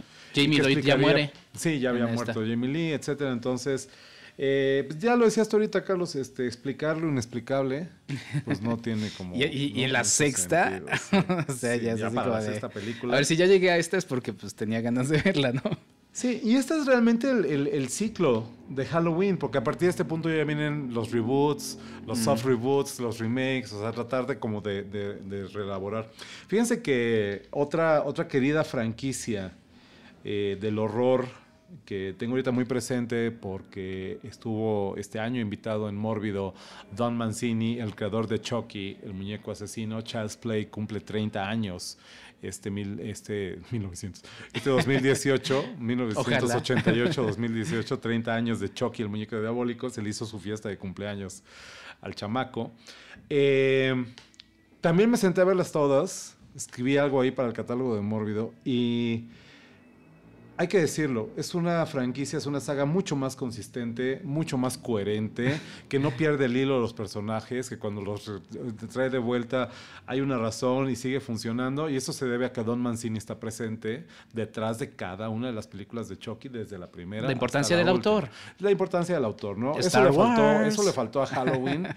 y, este, y es ahí donde vemos estos desfiguros que de pronto ya no saben cómo, cómo seguirte estirando la liga de la historia. Tan es evidente que no hay para dónde hacerse que la siguiente entrega, Halloween H20 eh, la llamamos, Halloween 20 Years Later. Regresa de la muerte. De 1998, pues obvia todas esas películas anteriores, la 4, la 5, la 6, evidentemente la 3 que no habría ni siquiera existido, y retoma los cabos sueltos de la segunda película, una Laurie Strode que sobrevive al trance de su encuentro con Michael Myers, que se ve forzada a cambiar de nombre, a cambiarse de pueblo para ocultarse de él, ¿no? Porque este, eh, eso sí no estaba muerto. Y que se ve obligado a enfrentarlo de nuevo exactamente 20 años después, la noche de Halloween. La noche de Halloween. de octubre. Sin que tampoco haya ninguna explicación de qué pasó con él durante esas dos décadas. No, no, este, pues anda ahí perdido, ¿no? La escena del reencuentro es muy buena. Es muy buena, sí. Cuando Creo que a través de la ventana. Sí. De la, esta puerta que tiene una ventana Como de cocina, ¿no? Sí. Y que se encuentran cara a cara. así cara a cara. Después de que te han construido con mucha paciencia, con buena, con buen pulso del director. Y es para los fans. O sea, ahí les va. que, que, además es una película H20 de Steve Miner. Steve Miner dirigió Viernes 13 parte 2. Eh, es una película que, es una película de su momento. Estamos hablando de este cine de horror de la segunda mitad, de finales de los años 90. Todas estas películas, como Sé lo que hiciste el verano pasado, como este, eh, ¿cómo se llama la otra? Eh, sí, que también era como, sé lo que hiciste. Ah, no. Las Scream, por supuesto. Scream, eh, sé lo que hiciste el verano pasado. Que es que me acuerdo porque decía, ahora sí, todavía recuerdo, ¿no? lo que hiciste el verano pasado. Que son, que el chiste era ver a, jóvenes actores prometedores en su momento, este, pues, participando en una película de horror, pues esta película va por ahí, ¿no? Y entonces tenemos a este, ¿cómo se llama? Ay, que es el papel del hijo de, de Lori, este... Um, ah, se me fue su nombre. Perdón Josh Harnett. Josh Harnett. Eh, en la película, eh, ¿cómo se llama la rubia? For the record, estamos grabando ya muy tarde. Michelle Williams, por supuesto.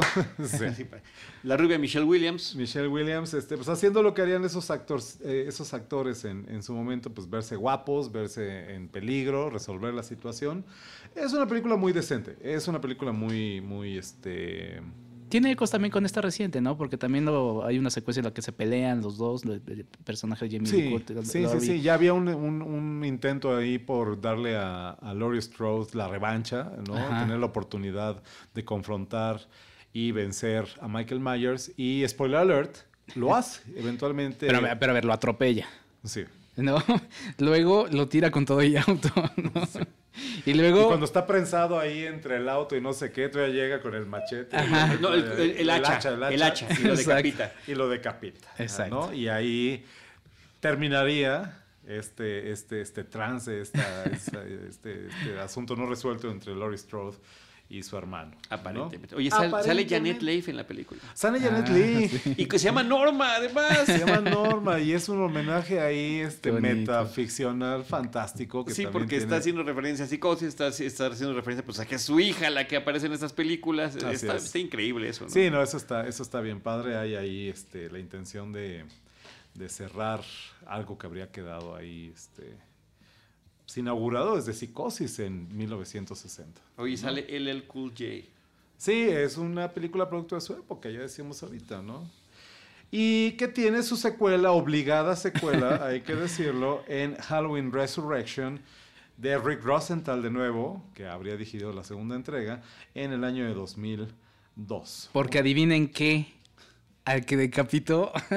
Adivinen qué, esa escena en la que finalmente vence a su némesis, decapita a Michael Myers, resulta que, que, no. Que se trasplantó ahí de. No, no, supone que, no, le puso la máscara a uno de los paramédicos, ¿no? Sí, este, le, creo que le arranca la lengua al paramédico para que no pueda hablar, le pone la máscara y le pone el overall bien este, bien inteligente. Ah, muy sofisticado, muy, cada vez más sofisticado. muy sofisticado.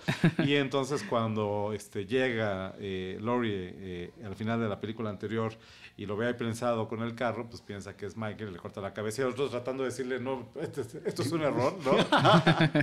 y además hacer una escena adicional, ya para explicar esto, donde está vestido de paramédico Michael Myers, pero tiene el cuchillo. Sí.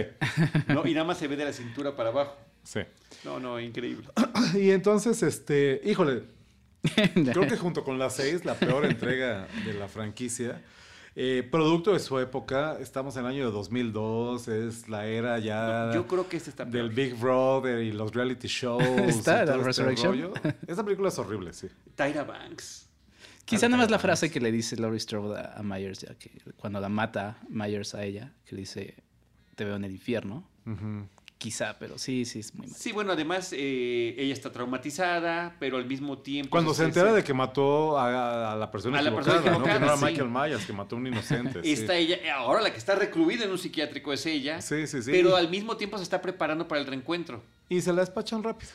Sí, claro, es nada más, es como un prólogo realmente. Es como un prólogo, se la Aparece Michael, se la despacha. Y otro elemento horrible de esta película es la influencia que tiene del proyecto de la bruja de Blair en lo que, en lo que tiene que ver con el phone footage, ¿no? O la, o, la porque se supone que están produciendo un programa televisivo, un reality show en el pueblo. Y en la casa de Michael Myers. Sí. ¿no? Y entonces vemos en cámaras en tiempo real y no sé qué a todos estos personajes. Sí, cierto, 2002, pues hay que recordarlo. Sí. Cada época. Sí, la verdad es que es, yo la vi en su momento, la verdad es que esa, esa sí no me molesté en revisitarla ahora que, que revisité. Halloween, ¿no? Me parece sí es tal vez la, el punto más bajo que, agotadas todas las posibilidades, daría lugar en el año de 2007 al remake en forma que acomete nada más ni nada menos que Rob Zombie. Como dice la doctora Blanca López, a quien a menudo cito aquí también, un saludo corazón desde aquí. Eh, como dice siempre ella, eh, como cineasta, Rob Zombie es un gran músico. y el hecho es que el hombre es incapaz de contarte una historia de principio a fin, ¿no? Yo, yo tengo esta sensación de que hace películas interesantes. Eh, lo que sucede es que Zombie sigue pensando que está haciendo videoclips.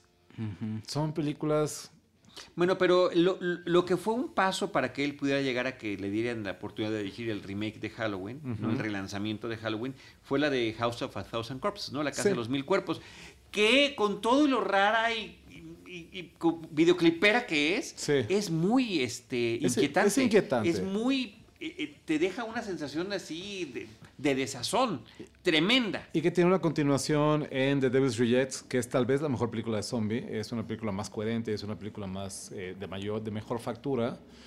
Y que viene por una tercera entrega el próximo año, ¿no? Mm, este, vamos a ver. Sí, sí, es pero, pero bueno, si te parece que está mal el remake de Halloween, imagínense la secuela del remake de Halloween. Híjole, ¿sabes qué es mi tercera película favorita no, de la saga? No, no, yo la, Antonio, yo la odié.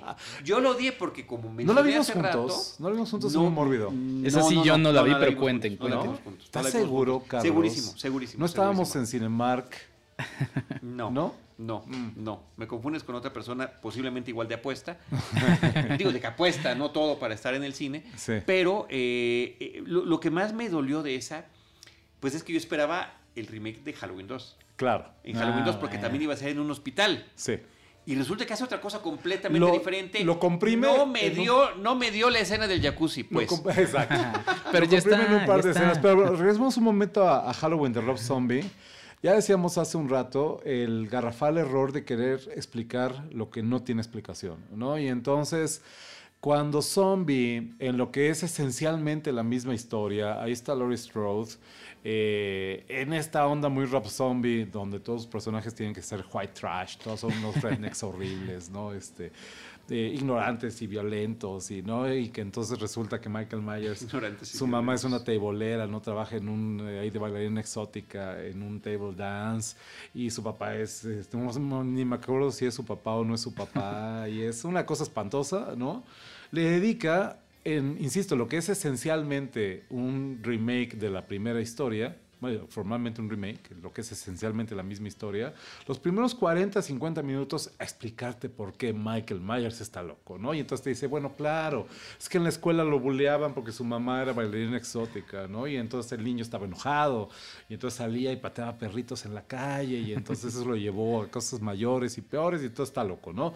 Ah Híjole. Demasiada justificación. Más que explicación, lo que puede resultar inquietante es como tratar de justificar al Oye, ¿por qué tratas de, que, de, que, de, que, de construir una simpatía con Michael Myers? Yo entiendo que, yo entiendo que Zombie, eh, eh, eh, enamorado de los monstruos, como todo buen cineasta del género, este, pues quiera a Michael Myers, pero de ahí a que, a que todos en el público eh, lo entendamos y nos pongamos en su lugar y lo queramos, pues es más complicado que eso. Y en el fandom de la saga nadie, nunca nadie quiso saber, ¿o sí? no, pues no era es una explicación no pedida, ¿no? Pues sí, exacto. Se, se cuenta que, que, Zombie le pidió su bendición a John Carpenter, que John Carpenter le dijo, mira, tú haz tuya la película, tú haz tuya la historia, ¿no? Bien. Lo hizo al final y yo creo que... Ah, pues que no fue como lo mejor que le podría pasar a Michael Myers. Eh, la película termina como la original, con un enfrentamiento a punto de matar a Laurie Strode. Este, aparece esta reelaboración, que eso me parece interesante, la reinterpretación que hacen del personaje de Sam Loomis, interpretado también por un legendario actor, Michael McDowell, ¿no? Mm. Malcolm McDowell. Malcolm McDowell, perdón, es el director. Malcolm McDowell, de fama de la naranja mecánica, de Calígula y todas estas cosas. Este, Hasta en Star Trek ha salido. Sí, que que relabora entre la primera y la segunda película como un oportunista, como un charlatán, como alguien que está queriendo explotar eh, económicamente su experiencia como el médico de Michael Myers, que escribe libros y, los, y hace tours de sus libros y saca fotos y es una celebridad. Y que es todo lo contrario nuestro querido Doctor Loomis, ¿no? el héroe incansable de las primeras películas, donde aquí el nuevo Loomis es un cobarde, es un oportunista. Este, insisto, si de reelaborar la historia y encontrar las otras aristas se trata, pues me parece lo más rescatable de la primera película, ¿no? Oye, eh, nos vamos ya a la última. Bueno, déjame explicar por qué me gusta la 2. Ah, Halloween 2. Que está en su top. Halloween 2, Halloween 2, 2. Halloween 2, 2, 2. Digo 2, 2, bueno, exactamente. Exacto, te toca, porque yo ya dije por qué no me gusta. Este... Creo que hace muy bien Zombie en escapar de la sombra de Carpenter, en escapar de la sombra de la película original. Y desde lo que él hace, desde esta puesta en escena siempre inquietante, porque eso lo tiene, este, en una imagen muy cuidada. Me encanta cómo la película, la película está filmada en 16 milímetros, en super 16 milímetros, se ve el grano en la imagen. es una película plásticamente muy interesante. Y que reduce al personaje de Myers creo que con acierto, a esta fuerza de la naturaleza, este ser que vaga por el campo y a lo largo del país durante el año que transcurre entre una película y la otra y no sé qué y tarará, este, que incluso en un momento pierde la máscara, se quita la máscara y es este, va con esta capucha y una barba como de leñador y lo relabora completamente. Al final creo que de eso se trata hacer un remake. Eh, para mí es mucho más un remake logrado Halloween 2, aunque no es un remake de la segunda Halloween. Eh, que la primera película que hace zombie. Este, tiene un tono fantástico, tiene, es violenta de una manera como Rob Zombie es violento, esta violencia brutal, sin sentido, etcétera. Es un monstruo, es una máquina asesina, Michael Myers. Este, ya hay algo ahí que retoma la nueva película, que es esta máscara toda ajada y, este, maltrecha por el tiempo. Creo que para mí tiene muchos, muchos aciertos. Para mí sería mi tercer película favorita de la saga. me gusta mucho. Me gusta la que vamos a llamar Halloween 2 otra vez. Sí. Me gusta mucho. Yo no la he visto, pero por esa... Cuarta película tal vez favorita. por esa idea que también pues, eh, se antoja, sobre todo en estos tiempos en los que los remakes son, son copias, calcas, ¿no? ¿Sí? Está bueno. Sí, me parece una reelaboración mucho más, mucho más este, afortunada. Me gusta mucho la película. Ahora sí, te pido que cerremos con lo que acaba de suceder en el, digamos que en el año de grabación de este episodio, que es la llegada 40 años después de la secuela, que dice, de entrada, y eso tú lo platicaste directamente con Jamie Lee Curtis, solamente hay que tomar como referencia la primera película. De la primera del 78 a la del 2018 no ha pasado nada de, de, todo lo que acabamos de platicar. Bórrenlo de sus cabezas, no pasó nada y nos vamos con lo que sucede 40 años después. La película, la película viene producida por Blumhouse, por Jason Blum, que es innegable que es el productor de cine de horror más exitoso de nuestros tiempos. Blumhouse, que ya es un estudio en forma, que desde hace ya más de una década ha estado produciendo éxito tras éxito del cine de horror contemporáneo y que se hacen de los derechos eh, de la franquicia, de la marca de Halloween de Michael Myers y pues ni tardos ni perezosos lo ponen a trabajar, ¿no? Es, creo que es eh, un tipo muy hábil, muy inteligente, Jason Bloom, y que logra conjuntar una serie de factores que hacen una película que creo que ciertamente es muy interesante, ¿no? Este, está por un lado eh, Sangre Nueva, podríamos decir. Yo tuve la oportunidad de platicar, fue nuestro guía en el set visit que hicimos en Carolina del Sur en febrero para Cine Premier de la película a Ryan Turek. Ryan Turek, yo lo conocía de oídas porque es este eh, hay cierta relación de mórbido con, con, él y con Blumhouse, entonces este eh, Ryan Turek como productor, alguien que empezó blogueando de cine, que luego colaboró con la revista Fangoria y que eventualmente se convierte el sueño de muchos fans del horror en productor de una secuela de Halloween.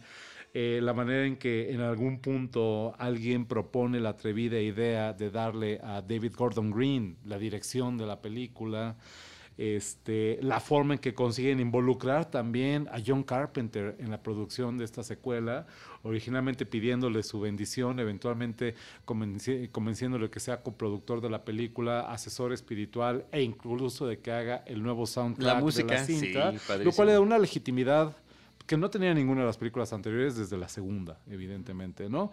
Y que, este, y, donde desde un principio lo dijeron, prometieron, vamos a hacer la mejor secuela de Halloween que ha habido, ¿no? Y entonces eh, se regresan, como ya decías ahorita, Carlos, al final de la primera película de nuevo, ¿no? Y este, retconean, como se, es el término, eh, todas las, toda esta historia que acabamos de contar y este y parte efectivamente del final de esa primera película que no está no se ve. Entiendo que sí estaba en el guion. No sé si al final lo filmaron o no lo filmaron. Pero eh, pues te cuenta que Laurie Strode eh, arruinada de alguna manera por la experiencia, ¿no? Se convierte en este ermitaño que nunca se cambia ni de nombre ni de ciudad, vive a las afueras de Haddonfield en Illinois, pero que desde ese día, sabiendo que Michael Myers está recluido en el psiquiátrico, eso nunca lo vemos, como fue que habiendo desaparecido. De repente ya, de está capturado. la primera ya está en la cárcel, ya está en el psiquiátrico y este y tiene 40 años literalmente ahí metido sin haber dicho ni una sola palabra sin haber dicho jamás una palabra este este es una gran secuencia esa no la inicial, la inicial. es este Ah, tiene sus detalles, ¿no? Lo platicaba, esto me hizo verlo Adrián García Bogliano el otro día que estábamos platicando la película en, en la clausura de Mórbido, que me decía, me dices que no tiene sentido, ¿no? Llega por atrás de Michael dice, mira Michael, mira la máscara das la vuelta y se la pones de frente, sí, ¿no? Es como, sí, es un poco afectada la secuencia. Funciona muy bien, es, es poderosa y es Exacto, exacto. Es lo que Yo, lo que siento es que está tratando de reconstruir eh, el tipo de secuencia del silencio de los inocentes, mm. pero haciéndolo completamente al revés. En lugar de que sea en un sótano oscuro hasta el final, no, en un lugar abierto. ¿no? Inventando este espacio donde están como perritos de caricatura de Warner Brothers, eh, encadenados hasta donde hay una raya que sepas que hasta ahí llega la cadena y que ahí no te puede pasar nada, ¿no? Y que no debes de atravesar esa raya. Claro.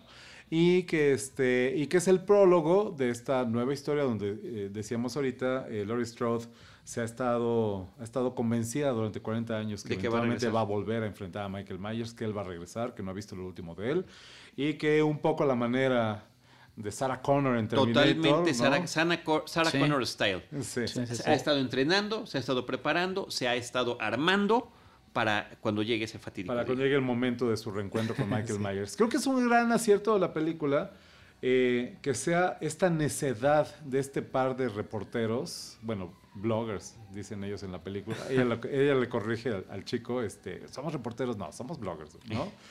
Este, somos periodistas, dice, no, somos bloggers.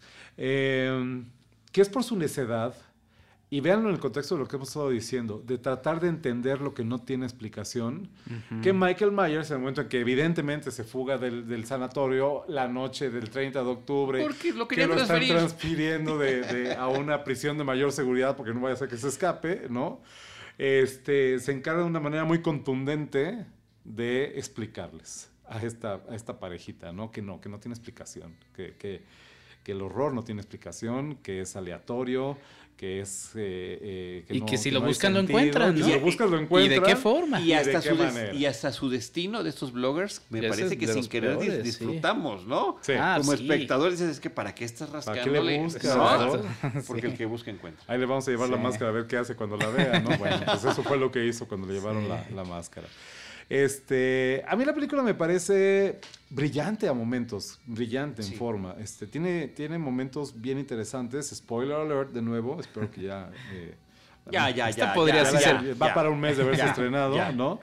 Pero este, este juego de reflejo, este juego de ecos y de espejos que hace con la película original, donde eh, esto que a mí me vinieron mucho en la visita al set que hice en febrero, la idea de que eso me dijo eh, Jamie Lee Curtis, que era la historia de tres generaciones de mujeres Strode enfrentando este horror, ¿no? Que es Michael Myers.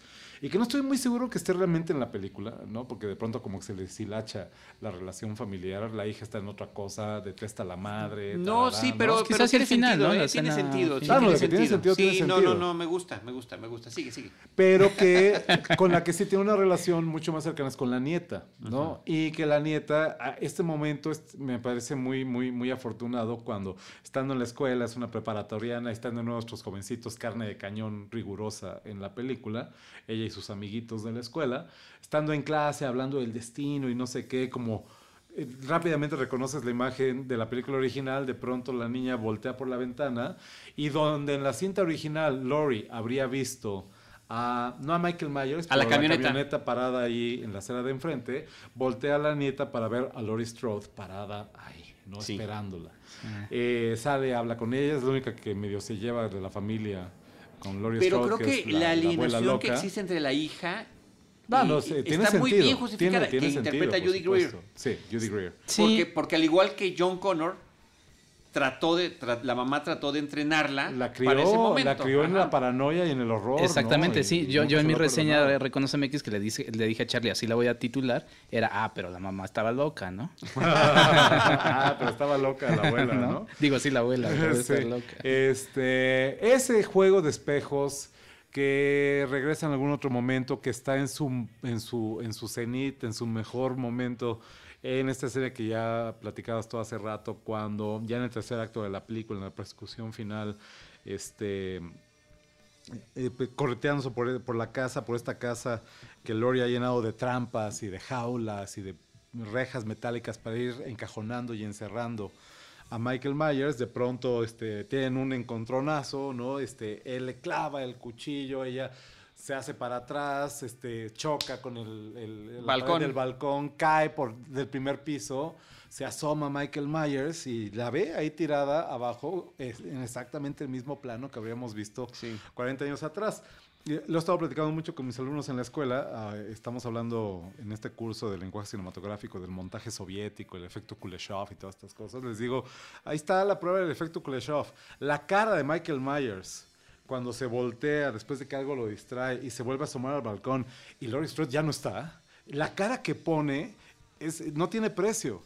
Y por eso digo que es el efecto Kuleshov, porque pues, no es cara de nada, es la misma cara que le hemos visto desde la primera es la máscara, película. Sí. Pero ese montaje y el efecto que reflejas, que proyectas en su cara blanca es así de el lenguaje corporal. El lenguaje corporal también. ¿Dónde ¿eh? está? ¿No? Sí, ¿y dónde quedó? Y entonces estás perturbado y, gustoso al mismo tiempo de que se hayan invertido los papeles. Sí. Pero otra cosa que logra muy importante esta película, y la dijimos. Eh, y la dijimos en, el programa de, ah. no, en el programa de, cartelera, era que una vez más te volvía a hacer temer a Michael Myers como espectador. Una vez más lograba ese efecto. Aunque tenía estos guiños que te hacían sonreír y demás, al final de cuentas era un personaje perturbador, una vez más cuando se había vuelto ya prácticamente una mofa de sí mismo. Se ha criticado mucho el contenido, el nivel de comedia que tiene la película. Al final, David Gordon Green y el guionista, este, ¿cómo se llama? Este, el cómico este que, decimos que no, no, esperaríamos mucho de él, Danny McBride. Danny McBride, este, que tiene experiencia en la comedia, este, pues ahí está la influencia. Yo no la siento tanto. Yo, yo no siento una comedia. Yo, tampoco ahorita que lo mencionas, ¿no?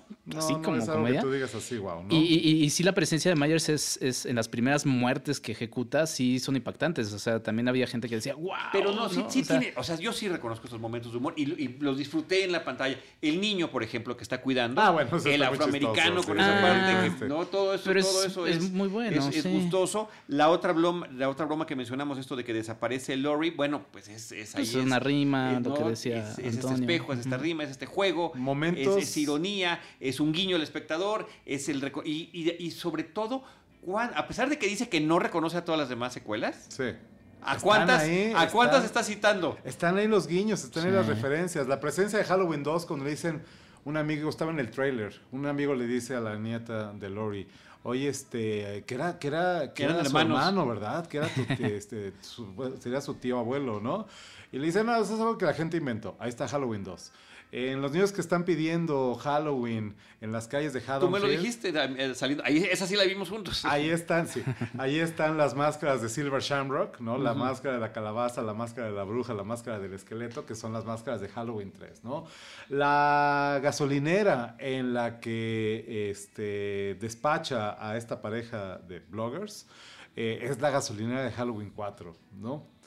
Ahí están citadas eh, brevemente, así como muy sutilmente. Cosa curiosa que borres de un plomazo toda la historia, pero la reconozcas. Sí. Oye, perdón, a mí me dio terror que la chava en, la escena de estos bloggers, cuando, en el baño, me dio más terror también que se arrastrara en, ese baño. En un baño de, en un baño de gasolinería. Ese es, el, ese es el nivel de... y que este... Y que creo que cuando la película entra a su tercer acto y se olvida un poquito las referencias y los guiños y cuenta su propia historia, creo que es eh, lo que yo disfruto también mucho de la película. Bueno, está el tema de la vuelta de tuerca de, de, las historias del sheriff y del nuevo doctor, que hasta el, la propia Lori dice, ah, eres el nuevo Loomis, ¿no? Ah, sí. El que, el que, ha tratado eso. Entonces, sí, están esos constantes toques a lo largo de la película, pero al mismo tiempo, la narrativa cinematográfica minimalista, los, planos largos, los planos secuencias. Exactamente, la cámara siempre en movimiento. Con un gran respeto al original. o sea, y se siente muy bien. Sí, sí. Y ahora que, mencionas, que mencionabas este productor, pues es otra vez también el entendimiento de cómo un buen fan puede llevar a buen puerto una. Que, te voy a decir una cosa, este, Enrique, también. Em, cuando salimos de. Yo, a mí la película me gusta, me parece que está bastante bien, está en mi top 5 de las películas de Halloween. Cuando escribí la crítica para Cine Premier, eh, que tuve que escribirla en dos sentadas porque semana ocupada, y, ¿no? Fue el lunes en la noche la, la, función, el jueves ya estaba entregando. De hecho, estaba terminando en descansos entre clases en la escuela eh, de, escribir la, la, crítica. Sentía que había algo que no me terminaba de gustar. Sentía algo que yo mm. decía, sí me la pasé bien, sí me gustó. ¿Qué es? ¿Qué es este? Tenía algo como ahí atravesado platicándolo con alumnos en la escuela me di cuenta. Y es sí, pero no, ¿sabes? Tanto que yo he criticado incluso en este espacio la manera en que se hace cine desde el fandom, en que alguien como J. Abrams, que se declara fan de toda la vida de Star Wars, viene a hacer una película que últimamente es la misma película que habíamos visto 40 años atrás, en el caso del episodio 7. Y va a cerrar la saga. Pues es un poquito lo mismo que está pasando aquí. A mí me molestan este tipo de secuelas que en realidad son la misma película original volteada de cabeza, ¿no? Y esta peli la mitad es eso. La mitad mm. son los guiños, las referencias. Es una película que depende demasiado de la película original y que en ese sentido creo que lejos de expandir la historia y llevarla más lejos está dándole vueltas a lo mismo. Eso es lo que creo que me molestaba. Lo que sucede es que cuando eso funciona, funciona mucho mejor que en cualquier episodio 7 y en cualquier episodio 8 y en cualquier película de estas. Y si tiene una buena resolución, que sea congruente consigo mismo y con el pasado, que me parece que lo tiene, y aquí es el super spoiler alert, en la escena del sótano con eh, la hija y la nieta. Judy Greer gritando aterrada, aparentemente aterrada, hasta que logra que Michael Myers caiga en la trampa y que resulte que haya sido parte, finalmente se activó todo ese entrenamiento que tuvo con la mamá y que lo aplicó de la manera más perfecta posible, es cuando sientes una gran recompensa. Eh, por, porque a pesar de todo lo que había sucedido entre ellas, finalmente lo entendió, ¿no? Sí, sí.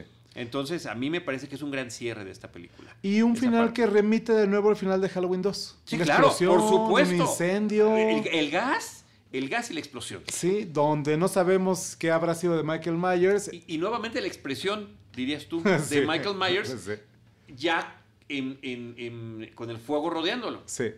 Y que, sin embargo, me lo dijo Ryan Turek en el set visit cuando le pregunté, oye, ¿qué onda? ¿Va a haber una secuela? Y me dijo, vamos a ver qué pasa, vamos a una película a la vez, ¿no? Y que una película que hace casi 80 millones de dólares en su fin de semana de estreno, pues evidentemente requiere una secuela. Que ahí entraría este asunto del maldito dinero, porque creo que es un buen cierre. Habría sido un gran cierre, ¿no? efectivamente. Habría sido un gran cierre. Este, insisto, con la bendición de Carpenter, este score que remite es que tiene todo... original pero que también lo relabora y se va por otro lado. El, soundtrack eh, me remite más a los discos solistas de, digamos, de John Carpenter, eh, soundtracks, dice él, para películas que nunca existieron. Eh, de alguien que se ha ido evolucionando en ese sentido, ¿no? Que está como en otra cosa y que viene a aportar un poquito de eso al... Sí, sería un gran cierre. Yo estoy seguro que en cualquier momento se nos vuelve a aparecer Michael Myers. Pues sí, ahí están, ahí están estos retos. Querido Antonio, muchísimas gracias. qué recorrido. Qué recorrido. Fue un poquito más largo de lo que esperábamos. Algo, Hora y media. Hora y media, pero este, pero qué padre, porque para mí también es cerrar una aventura que inició con la visita al set en Charleston, en Carolina del Sur, en febrero de este año, que me, que me llevó a conocer y a entrevistar a Jamie Lee Curtis, a Ryan Turek, a David Gordon Green, bueno, no lo entrevisté, lo vi nomás ahí en el set, este, etcétera, a, que de casualidad un colega que estaba allí entrevistando era, eh, si me va su nombre ahorita, es el creador de la franquicia de Destino Final. De Final Destination. Sí, sí, sí. Muy curioso. Pero bueno, este, que me llevó a escribir un par de artículos para Cine Premier. Entregué el previo de la visita al set, el central de la película, la entrevista con Jamie Lee, la entrevista con el nuevo Michael Myers. La este, crítica. Que me llevó a escribir la crítica, etcétera. Pues para mí este sería el cierre de toda esta aventura este año, de la que, insisto, es una, cada vez que la veo, la película original, cada vez la aprecio más, cada vez una de las películas favoritas de mi fandom como amante del cine de horror. Y que, y que, no lo dijimos ahorita, pero Halloween, la del 2018 y Halloween, la del 78, se llaman igual. No tienen ni número, no tienen. Simplemente las dos se llaman Halloween, tal cual. Y que en los créditos también recrean el estilo de las letras y por supuesto la calabaza. La calabaza, sí. La calabaza. Pues ese es un estupendo viaje en el que, en el que nos has permitido acompañarte. Gracias por invitarme. Y, bueno, con lo de Final Destination, es producto también de Halloween. Es un slasher, por claro, donde la muerte misma es quien está persiguiendo a, estos jovencitos, ¿no? Sí.